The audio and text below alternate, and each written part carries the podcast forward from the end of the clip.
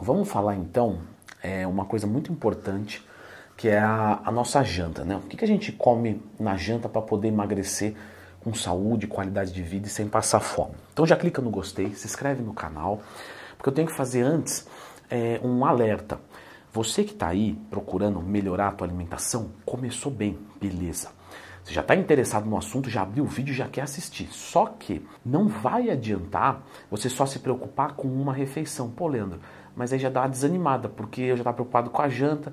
Sim, mas eu preciso deixar isso claro, porque você vai melhorar a tua janta, você vai melhorar o teu resultado. Lógico. Só que o que vai acontecer? Não vai ser o suficiente para fazer você ir longe. O suficiente, o tanto que você quer. Então, o que, que eu indico para você? Melhora a tua janta através desse vídeo, mas não desiste. Pensa nas outras refeições, certo? Eu digo isso porque eu trabalho com muitos alunos e realmente é muitos alunos iniciantes, tá? E, intermediários, avançados, mas eu estou aqui para falar dos iniciantes. E às vezes eles olham esse tanto de coisa e falam, pô, Leandrão, deu uma desanimada aí e tal.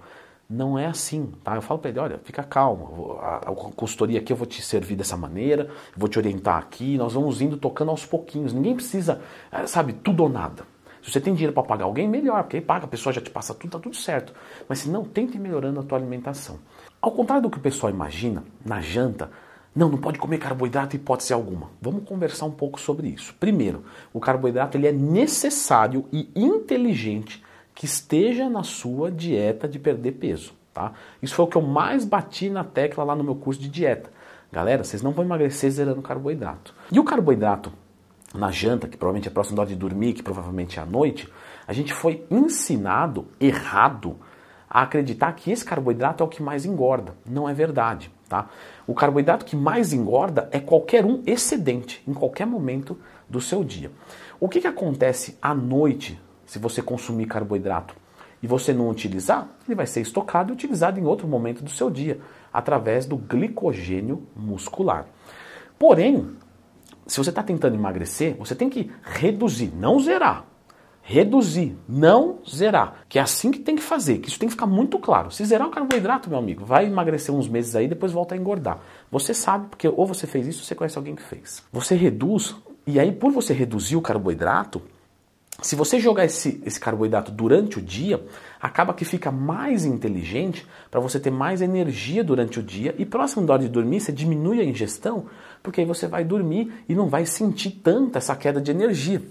Então não é que você vai reduzir o carboidrato à noite porque vai emagrecer mais, é porque é mais inteligente comer esse carboidrato durante o dia, a menos que você durante a noite treine. Lógico, se você treina durante a noite, você precisa de carboidrato pré e pós-treino, provavelmente para já começar a fazer a ressíntese do glicogênio. Tudo que eu estou falando aqui cabe questionamentos, cabe poréns.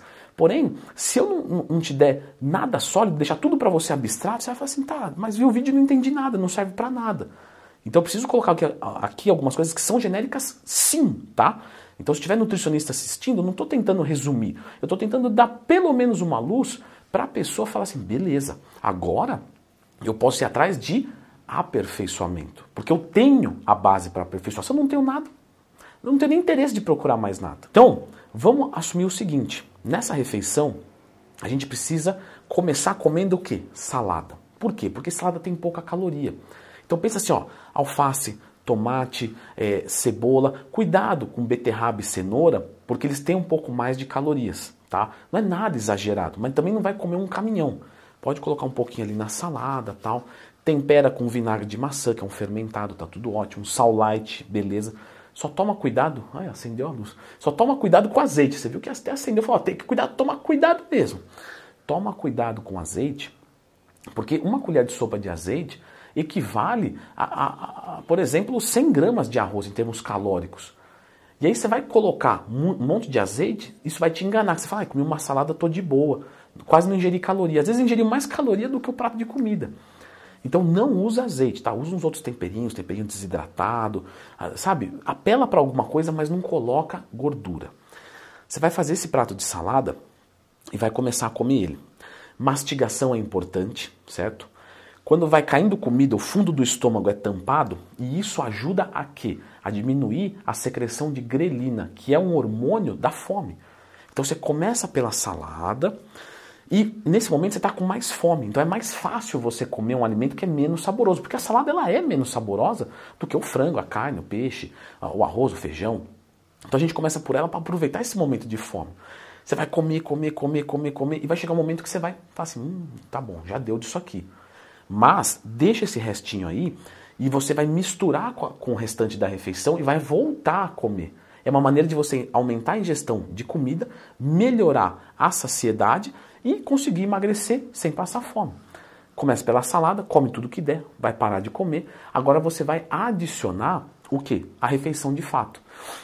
Nessa refeição temos que escolher uma fonte de proteína, tá? Posso escolher mais de uma, misturar o frango com a carne, metade de cada um? Claro, né? Eu tenho uma sugestão que eu deixo até para os alunos, quando não aguentam mais comer frango, por exemplo, faz o seguinte, 50% de frango moído, 50% de carne moída.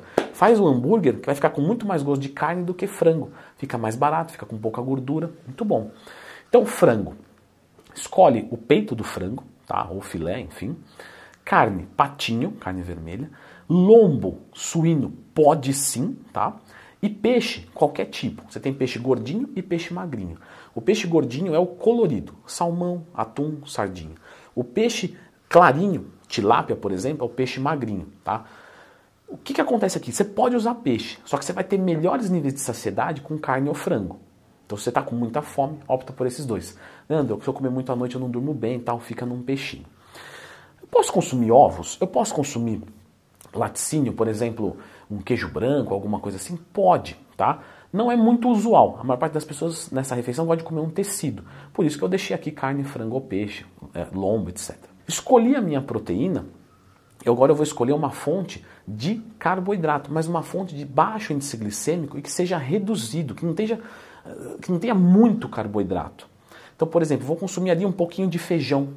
Feijão puro? É, feijão puro. Se você gostar, Lentilha, nossa, que carboidrato show de bola, baixíssimo índice glicêmico, mas eu vou colocar um pouquinho só, 100 graminhas, tá ótimo. De novo, estou falando de uma maneira genérica, sim, mas eu tenho que te dar alguma coisa, senão não adianta.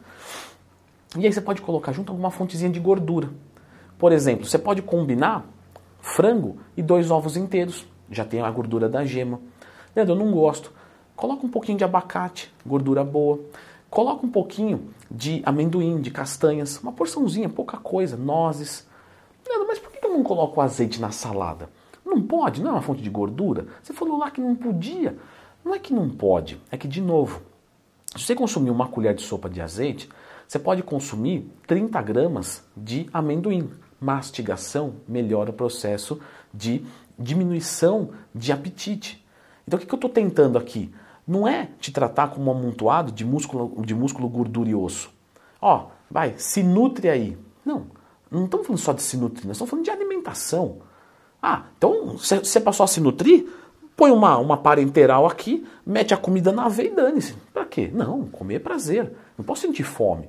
Então são estratégias que a gente utiliza, deixando às vezes um alimento que é muito bom, como o azeite, fora para consumir outro que vai, no meu contexto, conciliar melhor. Você também pode usar uma pasta de amendoim, certo? Um, um, um, creme branco, um creme de avelã fit da Growth Suplementos, que é muito bom, muito gostoso, como sobremesa, mas pouco.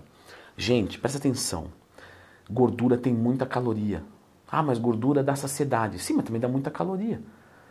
Então, se você é aquele cara que atola a colher lá e mete bala, amigo, você não vai conseguir emagrecer, porque tem muita caloria. Ah, mas eu vi lá na tabela nutricional, uma colher de sopa tem 100 calorias. Meu amigo, a sua colher de sopa não tem 100 calorias, tá? A do rótulo pode ter. Faz o teste. Pega uma balancinha, põe a pasta de amendoim em cima, zera, tara a balança, né? Tare, a balança, Leandro, deixa ela taradinha. Tira a tua colher de sopa, tira, faz esse teste, faz aí hoje. Tira a colher de sopa. Quanto é que diminuiu lá? Meu amigo, é 30, 40, 50 gramas. Nós estamos falando aí de 200, 300 calorias. Então, quer dizer, às vezes isso é um erro oculto de dieta. Você vai perceber que 20 gramas, que tem mais ou menos 100 calorias, é uma colherzinha daquelas de sobremesa mesmo. Quando a gente tira aquela colher servida, né?